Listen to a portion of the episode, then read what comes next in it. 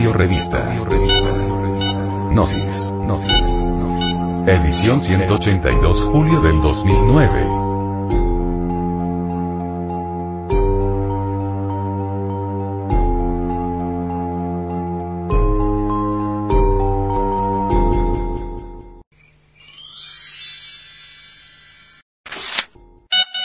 Antropología.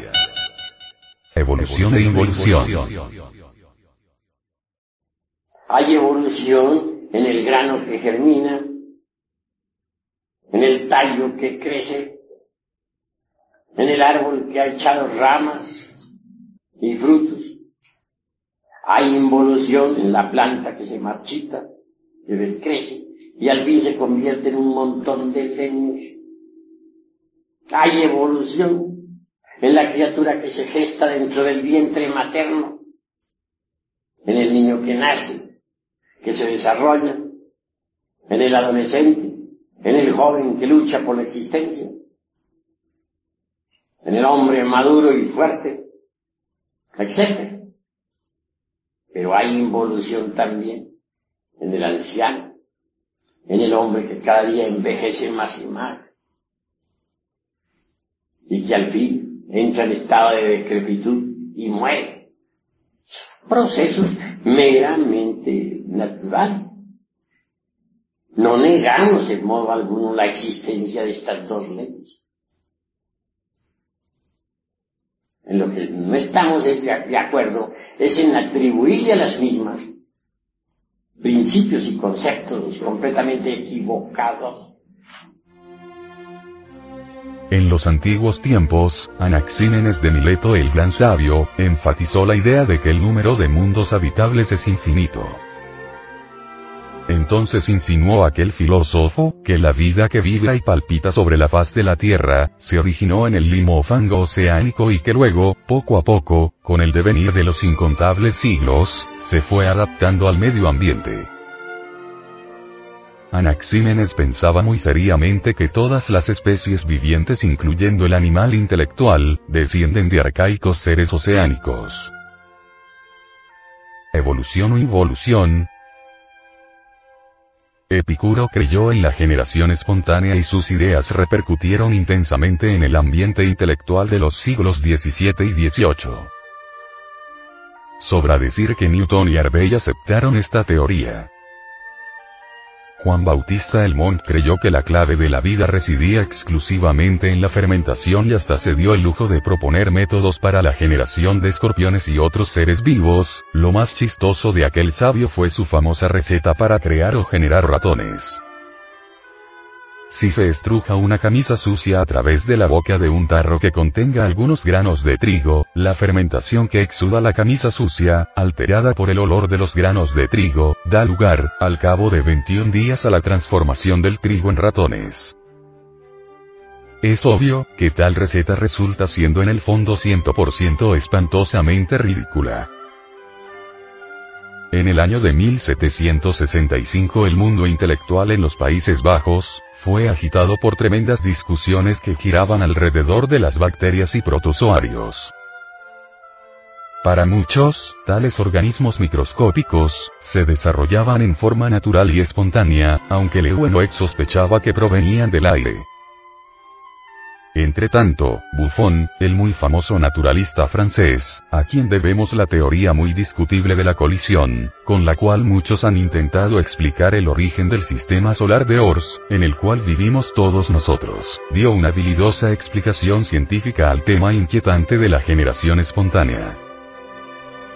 La materia viva, dijo, consta de moléculas orgánicas que durante el proceso de putrefacción es capaz de reajustarse por sí sola para formar nuevos organismos de materia acabada de fenecer.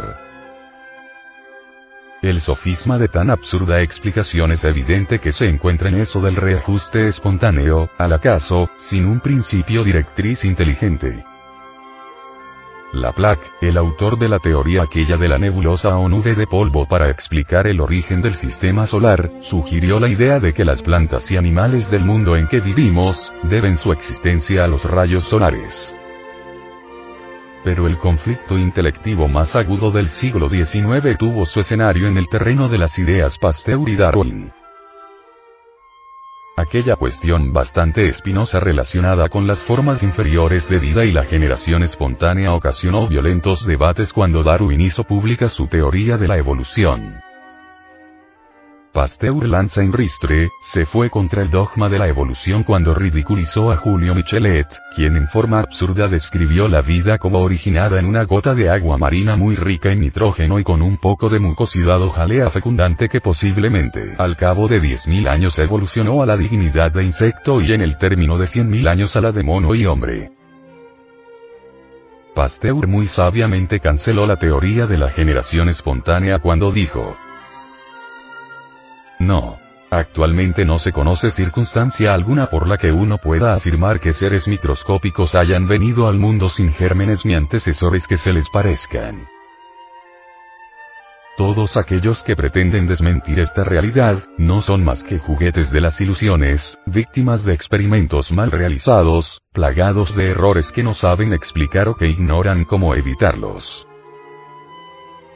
Pasteur mostró al auditorio que atentamente le escuchaba, un frasco que contenía materia fermentable desde hacía muchos años. Es obvio que por hallarse el recipiente herméticamente cerrado, los microorganismos del aire no pudieron penetrar en su interior y por tal razón la materia no fermentó. Darwin en una carta anterior al año 1871 escribe textualmente lo siguiente. Se ha dicho con frecuencia que todas las condiciones necesarias para la primera generación de un organismo se encuentran ahora presentes y podrían haber estado siempre presentes. Y vaya un pero tan dudoso. Si pudiéramos concebir que en una pequeña y cálida charca, con toda clase de amoníaco y sales de ácido fosfórico, luz, calor, electricidad, etc., fue formando químicamente un compuesto de proteína dispuesto a arrastrar aún más variaciones complejas, actualmente tal materia sería instantáneamente devorada o absorbida, lo que no hubiera sucedido antes de la formación de los seres vivos. Pasteur acabó con el fundamento de la teoría evolutiva y transformativa de Darwin cuando redujo a polvareda cósmica la teoría de la generación espontánea. La vida en sí misma, incluso en la forma más baja y elemental como en una bacteria, solo puede surgir realmente de otra vida. Para los sabios gnósticos, los gérmenes de la existencia duermen durante la noche profunda del gran pralaya, entre el seno del espacio abstracto absoluto, y vienen a la manifestación cósmica cuando se inicia la aurora del Mahambantara. Los gérmenes vivientes durante el día cósmico están sometidos a las leyes de evolución e involución, ritmo, vibración, número, medida y peso. Cada especie tiene en sí misma su prototipo viviente, sus gérmenes originales. Los gérmenes vivientes de la vida universal, suspendidos inteligentemente en la atmósfera vital del mundo en que vivimos, pueden ser clasificados. Resulta ostensible, palpable y claro, que el medio ambiente circundante, en cada planeta del inalterable infinito, está sujeto a variados cambios. Dicen los científicos gnósticos. Es evidente que cada especie germinal específica, exige para su manifestación condiciones vitales claras y precisas. Cualquier espécimen germinal elemental, puede y debe evolucionar y desarrollarse durante su ciclo de actividad particular. Es indudable y hasta axiomático que todo modelo o tipo germinal, involuciona y regresa hacia su estado elemental, primitivo, cuando finaliza su ciclo de actividad. Ejemplo. Los enormes monstruos antediluvianos que otrora asolaban ciudades ciclópeas dejando por doquiera su huella indeleble de terror y muerte, aunque parezca increíble, todavía existen en pleno siglo XXI. Hoy son apenas simples microbios suspendidos en la atmósfera. En un mundo del futuro Mambantara, esos gérmenes de vida se desarrollarán inevitablemente. Escrito está con caracteres de fuego en el gran libro de la vida, que al final del gran día cósmico, todo germen vital debe dormir profundamente entre el caos durante siete eternidades. En verdad, solo la música, el verbo, el logos creador, pueden despertar a los gérmenes vitales en el amanecer de todo Mahambantara, para un nuevo ciclo de actividad.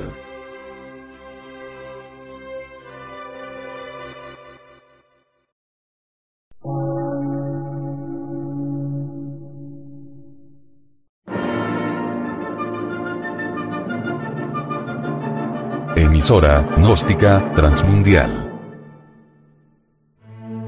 Por una nueva civilización y una nueva cultura, sobre la faz de la Tierra.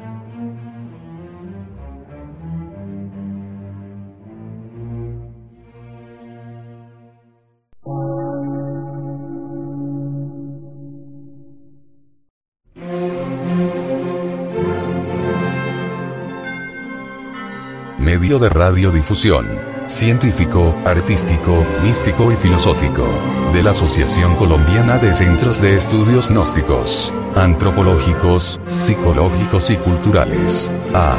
C.